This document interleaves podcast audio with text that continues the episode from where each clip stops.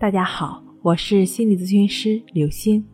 本节目由喜马拉雅独家播出。我们的微信公众号“重塑心灵心理康复中心”。今天要跟大家分享的内容是三分钟带你了解森田疗法的精髓。森田疗法的精髓呢，其实就是八个字：顺其自然，为所当为。也就是目的的本位，纯洁的心。这些理论呢，听起来都比较抽象，很难理解。必须身体力行，体验它，才能真正领悟。很多人说，我如果能够行动起来，那就不是强迫了。如果说你还想自愈的话，首先你需要在头脑的层面了解，唯有行动才能帮到自己。至少你需要在理性层面有这样的认识。如果说你在实践森田疗法的过程中遇到了很多困难，那也不用担心，你完全可以通过意志法，就只是融入在生活中，大量持续的亦是如此的练习，帮助你来实践顺其自然。有的人呢会认为，许多心理障碍的真正原因是由于自卑、没有信心，在社会生活中遇到各种困难的时候呢，表现出来的症状。只有树立小的目标，做小事情得到小的快乐，在实际工作学习中得到成就，逐步的树立信心，才能真正治愈。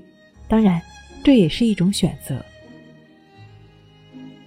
其实森田疗法呢，比较完善的发现了神经症发病的机制，也就是由于诱发因素导致症状的出现，随后呢，患者。对症状关注导致精神交互作用而被束缚，使症状固定下来。治疗的原则呢，就是通过顺其自然、为所当为的行动，也就是可以通过大量持续的亦是如此的练习，帮助我们来打破精神交互作用，使患者从束缚的状态中摆脱出来。治疗的过程需要两个步骤。首先需要患者从头脑层面了解，必须行动。要彻底走出强迫，必须要去实践。需要从头脑层面有这样的认识。再一个呢，就是去实践，就是去做。你完全可以通过这样一个辅助的工具——抑制法，帮助你逐渐做到为所当为。当然，自愈强迫可能是一个艰难的过程，但是这两个条件缺一不可。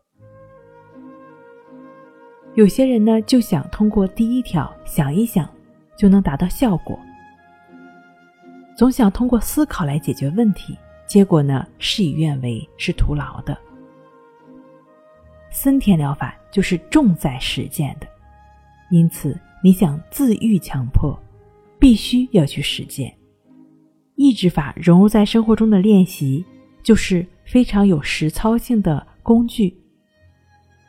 很多人呢，通过这个方法，自己的问题已经得到了改善。